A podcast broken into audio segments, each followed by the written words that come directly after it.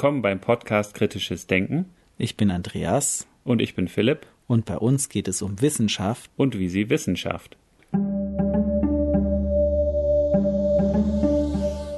In der heutigen Episode sprechen wir mit Dr. Martin Stürmer. Martin Stürmer studierte an der FU Berlin Biochemie und promovierte an der Johann Wolfgang Goethe Universität in Frankfurt. Er war zuerst wissenschaftlicher Mitarbeiter am HIV-Center des Universitätsklinikums Frankfurt und anschließend dort am Institut für medizinische Virologie tätig. Er ist Facharzt für Mikrobiologie und seit 2017 Leiter eines Medizinlabors. Und nun viel Spaß beim Interview Herzlichen Dank, Herr Stürmer, dass Sie bereit sind, uns ein Interview zu geben. Sie sind sehr gefragt in letzter Zeit. Ja, uns würde interessieren im Moment, es werden ja auch jeden Tag vom Robert Koch Institut Fallzahlen gemeldet. Und mhm. das hängt ja auch immer ab von der Anzahl der getesteten Personen, wie ja, genau. identifizierte genau. Fälle dann tatsächlich gemeldet werden. Und wie, mhm. wie, viel wird denn getestet in Deutschland im Moment? Ja, ähm, äh, exakte Zahlen weiß ich, Herr Drosten hatte irgendwas von 160.000 Mal, jetzt glaube gestern oder vorgestern genannt als, als äh, Überblick. Jetzt weiß ich natürlich nicht, ob das pro Woche ist, weil pro Tag kann ich mir ehrlich gesagt nicht vorstellen. Mhm. Ähm, aber es könnte mir vorstellen, dass das äh, eine Wochenschätzung gewesen ist. Also die einzelnen Labore, je nachdem, wen Sie fragen, haben etliche hundert Teste am Tag so dass wir schon auf eine ganz erhebliche Testsumme kommen. Und welche Tests stehen denn zur Verfügung? Dieser PCR-Test? Genau, das ist der einzige, den wir im Augenblick vernünftig äh, validiert mhm. oder einigermaßen validiert haben, eben entsprechend molekularbiologischer Nachweis der Virus-RNA bzw. Umschreiben in DNA. Und ich habe auch davon gehört, eben Antikörpertests, die wären aber eben nur dann einsetzbar, wenn man die Erkrankung gehabt hat und dann entsprechend genau. Antikörper schon gebildet hat. So, so ist es. Für die Akutdiagnostik sind die Antikörpertests eher, eher nicht geeignet. Aber natürlich werden sie später eine Rolle spielen, wenn man das Geschehen aufarbeiten möchte und feststellen möchte, wie viele Menschen haben jetzt tatsächlich die Infektion durchgemacht. Da macht es natürlich den Sinn, breit EEG-Messung zu machen, um eine Idee zu bekommen, wie viel hat man in der Akutphase wirklich getestet und wie viel waren es dann doch die wirklich infiziert waren. Also da wird man wahrscheinlich noch eine ganze Menge mehr dann finden im Nachgang. Genau, ist, man kann annehmen, es ist eine hohe Dunkelziffer. Es gibt ja mhm. auch Schätzungen, die tatsächlich Infektionsrate ist zehnmal oder zwanzigmal höher als die gemeldeten Zahlen. Ja, also bis zu zehnfach höher habe ich auch tatsächlich in einer der Veröffentlichungen gelesen, je nachdem in welcher Phase des Geschehens man sich befindet. Also man muss schon mit einer nicht unerheblichen Anzahl an nicht bekannten Fällen rechnen. Würde es dann helfen, wenn man vermehrt testet, also wenn man gerade mit dem PCR-Test, der wohl sehr früh auch schon anzeigt, mhm. ähm,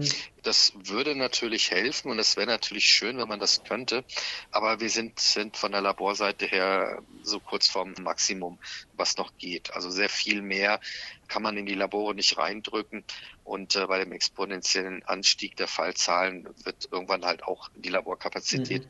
so erschöpft sein, dass wir das, was wir gerne natürlich auch den Menschen ermöglichen möchten, jeder ist verunsichert und sagt, ja, wenn es so eine hohe Dunkelziffer und asymptomatisch, habe ich vielleicht doch das Virus und stecke halt vielleicht doch andere an. Ich lasse mich testen würde man natürlich gerne anbieten, aber es ist unmöglich, das zu leisten. Also man, man hört, dass in Südkorea solche Drive-In-Testzentren ähm, aufgestellt worden sind und ähnliches. Das mhm. wäre nicht realistisch in kurzer Zeit umsetzbar. Also sagen wir mal so, diese Drive-Ins gibt es ja, aber auch da haben wir das Problem, dass dahinter natürlich Laborkapazität stehen muss mhm. und wir können nicht von jetzt auf gleich im Prinzip neue Labore hochdonnern, die jetzt ausschließlich nur noch Covid-PCRs mhm. bzw. SARS-PCRs durchführen, eine nach der anderen.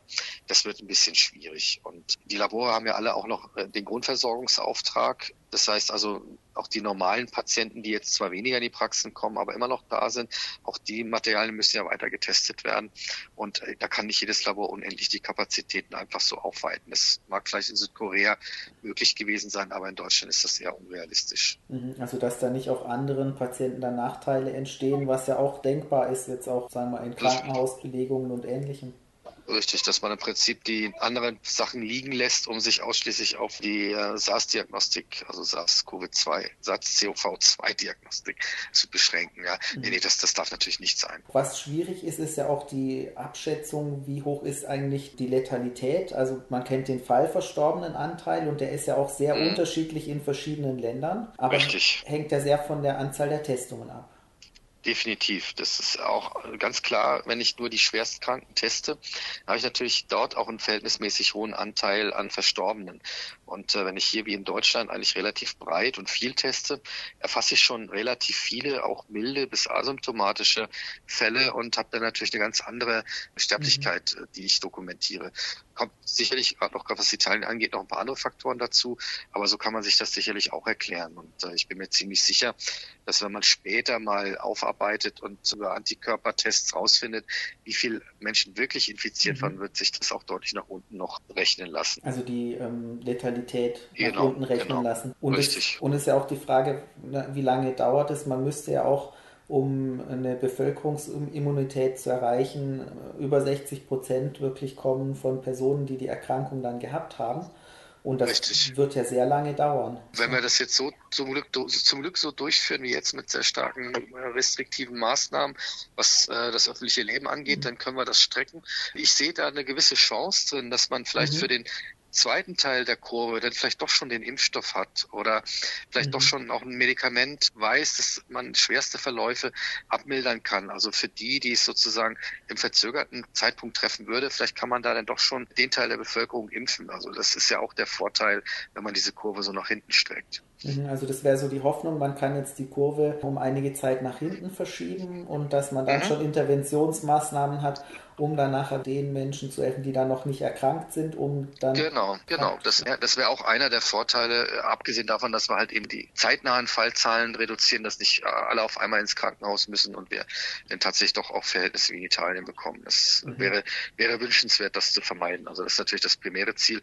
Aber das, was ich Ihnen davor sagte, das mhm. ist sicherlich auch eine Möglichkeit eben, um einen Teil der Bevölkerung vor der Infektion dann auch zu bewahren. Ja. Mhm. Aber die Frage ist natürlich, ist es völlig unklar, wie lange müssen welche Maßnahmen durchgehalten werden. Das ja, kann ja. natürlich also niemand also, vorhersehen.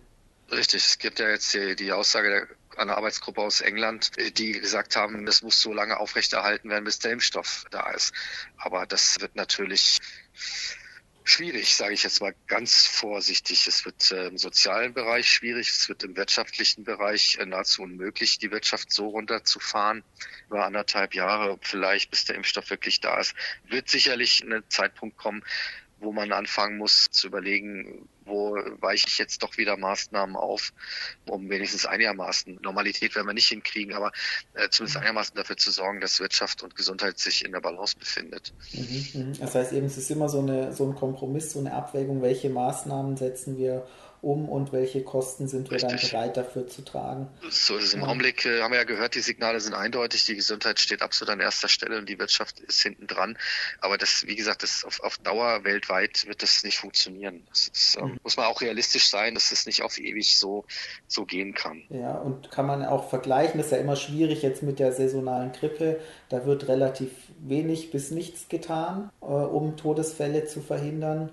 Wobei da auch das schwierig ist zu berechnen mit der Übersterblichkeit. Da fallen ja auch noch andere Erkrankungen mit rein, die dann im Winter auftreten. klar. Ja, die Grippe ist ja jetzt hier insofern immer ein Fall. Also man muss eigentlich nicht an der Grippe sterben, mhm. an der Influenza. Mhm. Ja, wenn sich tatsächlich die Impf Willigkeit in der Bevölkerung, auch gerade in der Risikogruppe über 60, mehr durchsetzen würde, würden wir gar nicht über so viel Grippetote reden müssen. Das mhm, ist ja das, mhm. was mich auch immer ärgert, dass es eigentlich vermeidbar ist, daran zu versterben, indem man sich pieksen lässt. Und deswegen ist es auch immer schwierig zu vergleichen. Mhm. Vielleicht reden wir jetzt, schärfen wir das Bewusstsein, weil natürlich wird immer mhm. verglichen, mhm. sagt Mensch, Influenza haben wir noch viel mehr Fälle, wir haben viel mehr Tote. Auch in dieser jetzt wirklich mhm. milden Grippesaison haben wir ja mehr Influenza-Tote als Covid-19-Verstorbene. Verstorbene. Aber erstens noch und zweitens, wie gesagt, bin ich da mal so ein bisschen ambivalent, weil ich finde, gegen die Grippe kann man was tun. Das ist richtig. Ich, also ich habe mich auch die letzten zehn Jahre, habe ich viel mit älteren Menschen gearbeitet, war ich immer geimpft. Und ähm, es ist, würde wirklich dafür sprechen, da auch noch mehr zu investieren in die ja. Information der Bevölkerung, dass sich wirklich dann auch gerade die Risikogruppen auch impfen lassen, weil mhm. man da wirklich mit wenig Kostenaufwand eigentlich gerade viel erreichen könnte. Absolut. was Mortalität angeht. Absolut, absolut. Ja. Und es ist vielleicht ja auch eine der Chancen aus dieser, dieser Geschichte jetzt, dass man da das Bewusstsein der Bevölkerung auch mehr schärft und sagt, hier, guck mal, jetzt hattet ihr was, wogegen ihr euch nicht schützen könnt, ja. Und äh, da haben wir so ein Hiopai gemacht. Und aber ihr habt andere Dinge, gegen die könnt ihr euch schützen. Jetzt tut's endlich, damit es eben da wenigstens Ruhe gibt. Also wäre vielleicht ein Wunsch, sag mhm, ich mal, ja, ja. dass Ja, das wäre sehr, sehr wünschenswert. Aber auch solche Verhaltensregeln, dass man eben mehr Abstand hält oder mm. ähm, Hände waschen, eben, dass ja, man sich vielleicht so diese, nicht die Hand gibt. Ja, ja, genau, diese einfachsten Geschichten. Wobei, wie gesagt, das Handgeben per se finde ich jetzt auch nicht so dramatisch. Man muss halt einfach nur wissen, was man mit seinen Händen tut. Und äh, wenn man einem anderen Menschen die Hand gibt, finde ich das noch nicht so schlimm.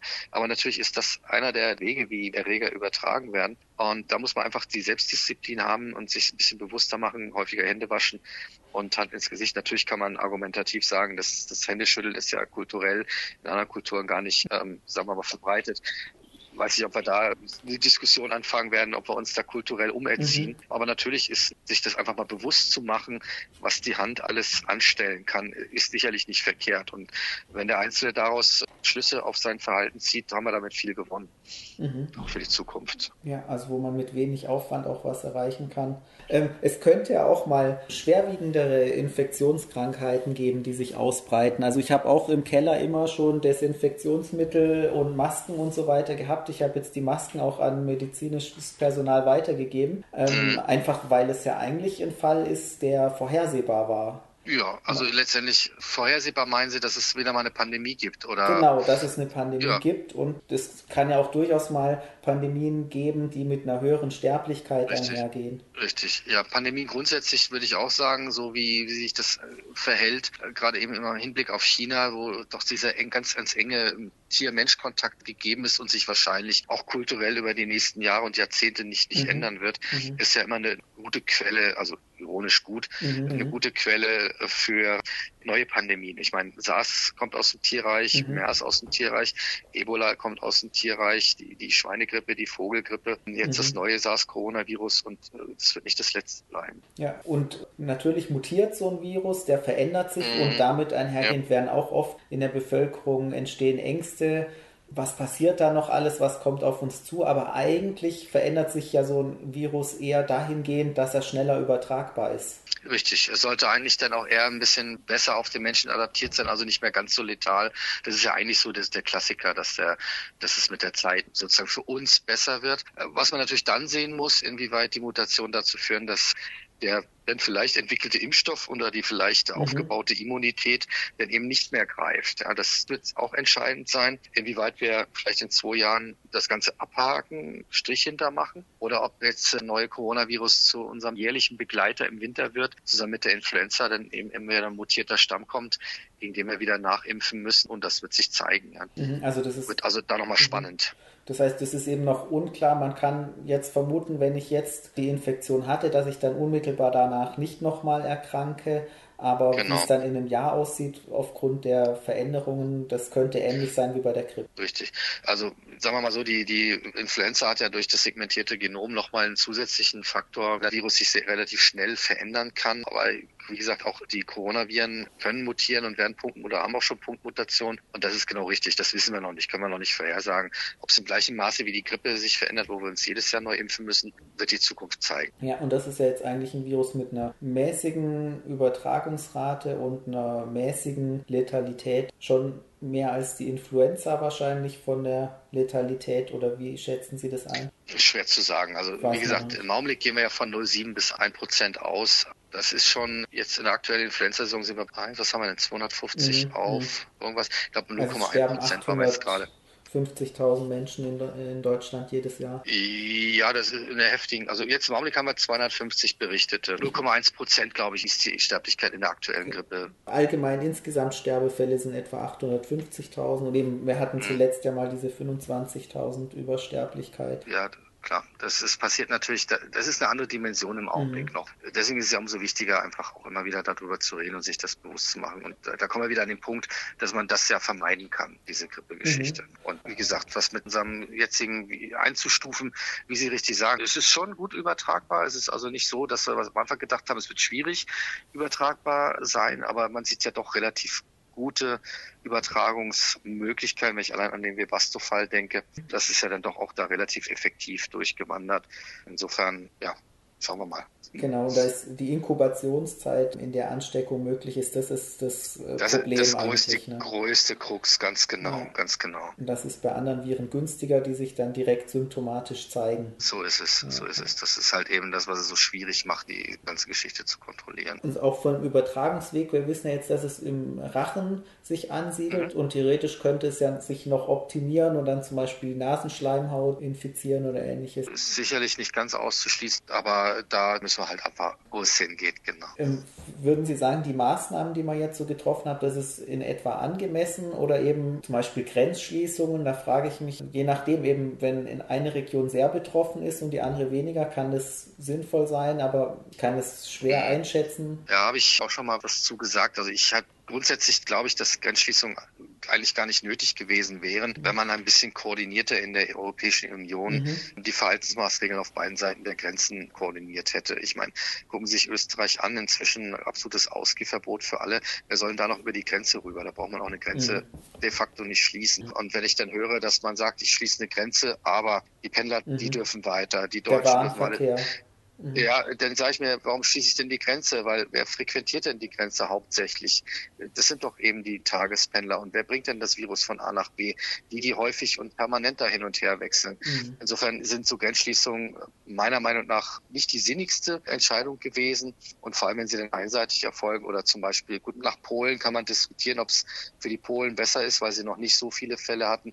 Aber auch da habe ich gesagt, die Fälle sind schon da, die haben sie noch nicht mhm. gemessen. Mhm. Und dann lassen wir zum Beispiel die Grenze nach Holland Holland offen und Holland hatte deutlich mehr Fälle als zum Beispiel Österreich.